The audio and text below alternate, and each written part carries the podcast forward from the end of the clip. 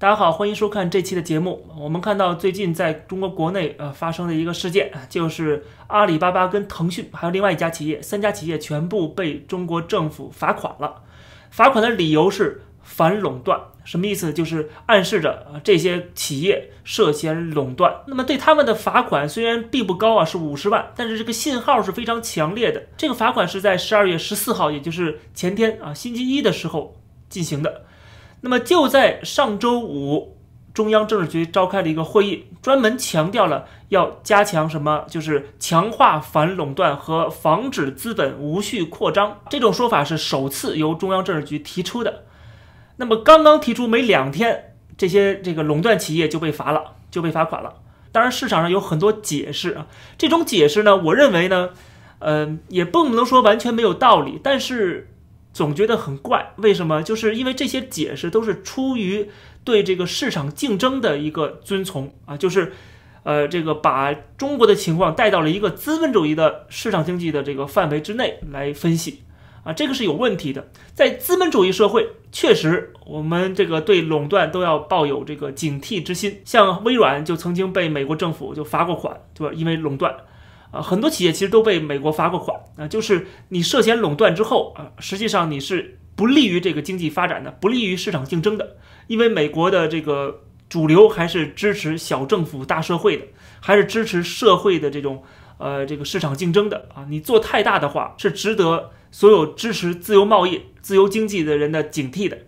啊，所以说在美国确实这样，最近不是也有这个 Facebook 这个脸书现在要被调查啊，是不是垄断？还有就是亚马逊一直又传出风声来说要调查它，那么很明显呢，就是这些企业都很支持民主党，因为民主党可能会对他们稍微温柔一点，因为共和党是更右派的，呃，右派政党，所以就更会对付这些垄断企业。当然，这只是这些科技企业支持民主党的其中一个啊原因之一。但是呢，把这个理论带到中国来，总觉得很别扭，因为中国并不是一个资本主义市场经济。中国是社会主义，它上边是有个党的啊，有党的最高领导的。那么这个党本身就是一个垄断政党，呃，它是垄断整个国家的政治、经济，这个一切都是由这个党说了算的。所以说，一个垄断性的政党告诉我说他要反垄断，这本身就是很矛盾的一件事情啊，就是很奇怪的一件事。说明什么呢？说明它并不是这个完全出于经济发展或者是这个市场经济。经济竞争上面啊，这个出发点，它背后还有其他的原因，就是政治原因啊，就是说它可以垄断，别人不可以垄断。这个简单的讲就是这个意思啊，就是它可以在能源、在这个公共设施、在这个基础设施啊，在这个啊通讯啊等等行业，它可以实现垄断，对吧？这些企业都是垄断企业，中国电信不算垄断企业吗？对吧？中国移动不算垄断企业吗？中石油不算垄断企业吗？它都是垄断企业，但是怎么没有说他们是这个反垄断呢？怎么没有对他们下手呢？为什么要对金融企业、对这些私有企业、民营企业下手呢？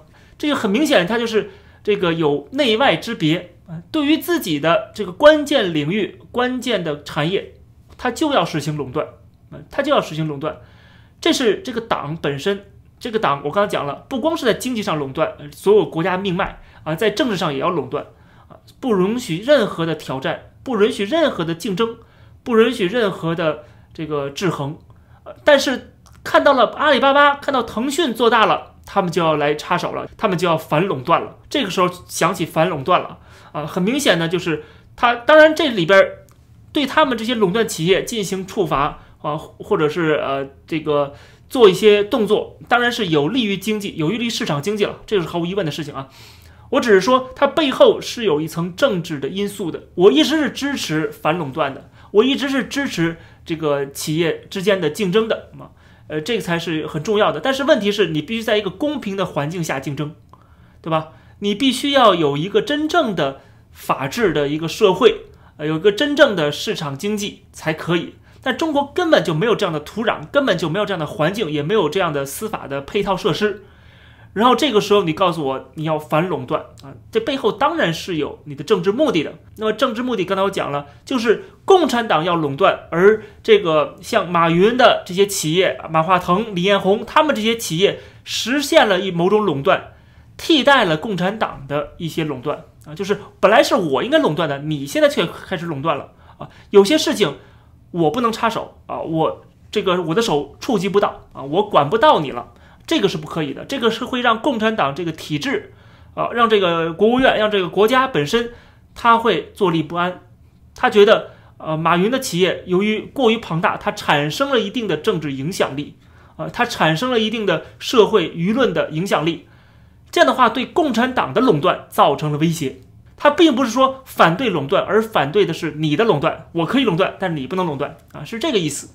所以说，就要对这些马云这些企业下手。当然，这里边也包括了这个聚焦在金融领域。为什么这个李彦宏这样的百度在中国的垄断怎么就没人说呀？对吧？为什么这个马化腾跟马云就要被罚呢？因为他们这个垄断啊，是涉及到金融行业，而金融行业现在是有很大的风险的。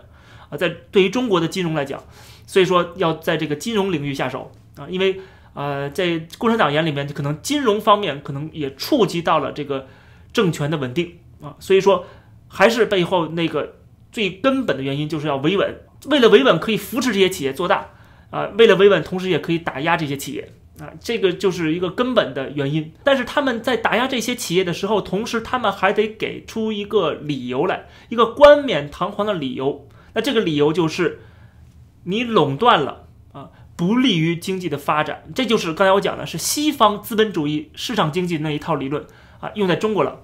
我们看这个，在十一月十九号的时候，当时的中宣部副部长他讲了一句话，说坚决防范资本操纵舆论的风险。他什么意思？就是要煽动人民来反对阿里巴巴，反对这些啊金融机构，反对这些财阀啊，他叫这个煽动民意。